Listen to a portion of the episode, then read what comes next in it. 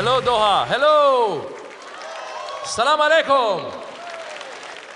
I love coming to Doha. It's such an international place. This is like, it feels like the United Nations just here. You land at the airport and you're welcomed by an Indian lady who takes you to the Al Maha services where you meet a Filipino lady who hands you off to a South African lady who then takes you to a Korean, who takes you to a, a, Pakistani guy with the luggage, who takes you to the car with a Sri Lankan. You go to the hotel, you check in, there's a Lebanese. Yeah, and then, they, then a, a Swedish guy showed me my room. I said, Where are the Qataris? they said, No, no, it's too hot. They come out later. They're smart. They know. And of course, uh, it's growing so fast. Sometimes there's growing pains. You know, um, like sometimes you run into people that you think know the city well, but they don't know it that well. Uh, my Indian cab driver showed up at the W, and I asked him to take me to the Sheraton, and he said, "No problem, sir." And then we sat there for two minutes. I said, "What's wrong?" He said, "One problem, sir." I said, "What?" He goes, "Where is it?" I go, You're the driver, you should know. He goes, No, I just arrived, sir. I go, You just arrived at the W. No, I just arrived in Doha, sir. I was on my way home from the airport. I got a job. I'm working already. He goes, Sir, why don't you drive? I go, I don't know where we're going. Neither do I. It will be an adventure, sir. It is an adventure. The Middle East has been an adventure the past couple years. Middle East is going crazy with, with the Arab Spring and revolution and all this. Are there any Lebanese here tonight? Any Lebanese? By applause? Lebanese. Yeah, the Middle East is going crazy. You know the Middle East is going crazy when Lebanon is the most peaceful place in the region. Who would have thought? Oh my gosh. No, there's serious issues in the region. Some people don't want to talk about them. I'm here to talk about them tonight. Ladies and gentlemen of the Middle East, here's a serious issue. When we see each other, when we say hello, how many kisses are we going to do? Every country is different and it's confusing, okay? In Lebanon, they do three. In Egypt, they do two. I was in Lebanon, I got used to three. I went to Egypt, I went to say hello to this one Egyptian guy. I went one, two, I went for three, he wasn't into it.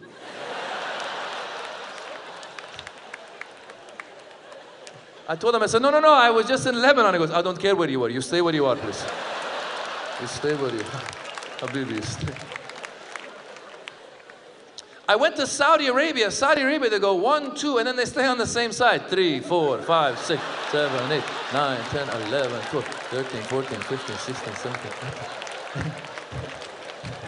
Next time you see a Saudi, look closer. They're just a little bit tilted.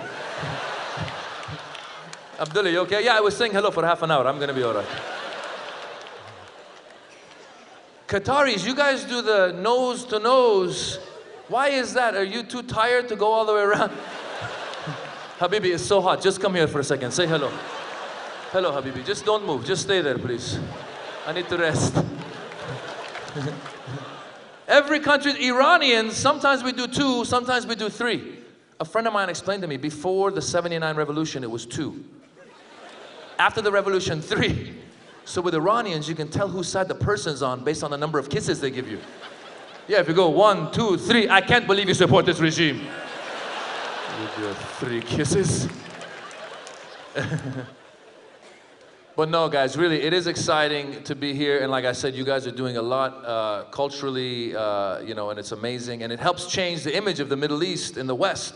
Like a lot of Americans don't know a lot about us, about the Middle East. I'm Iranian and American. I'm there. I know that, that you know, I've traveled here. There's so much we laugh, right? People don't know we laugh. When I did the Axis Evil comedy tour, it came out on Comedy Central. I went online to see what people were saying about it. I ended up on a conservative website. One guy wrote another guy said, I never knew these people laughed.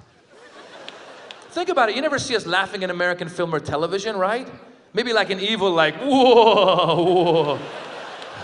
I will kill you in the name of Allah. Oh. oh, oh. but never like, ha ha ha ha ha ha.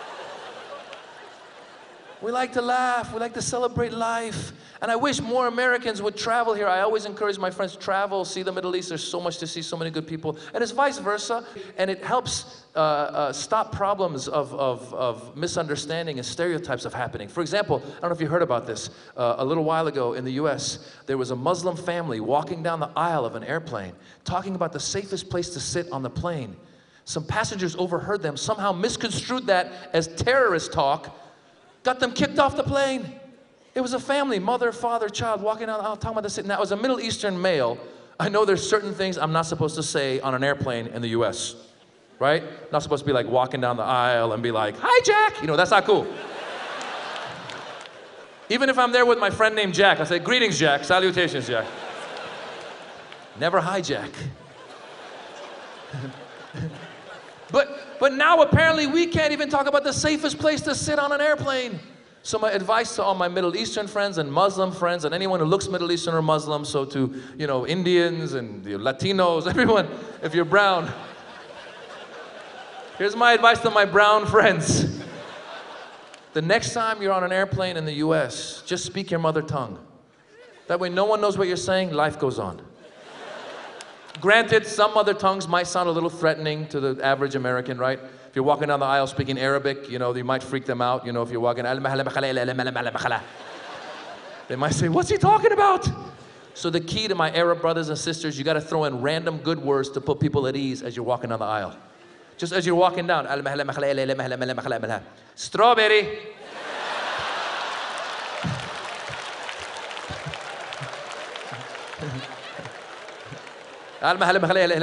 Rainbow.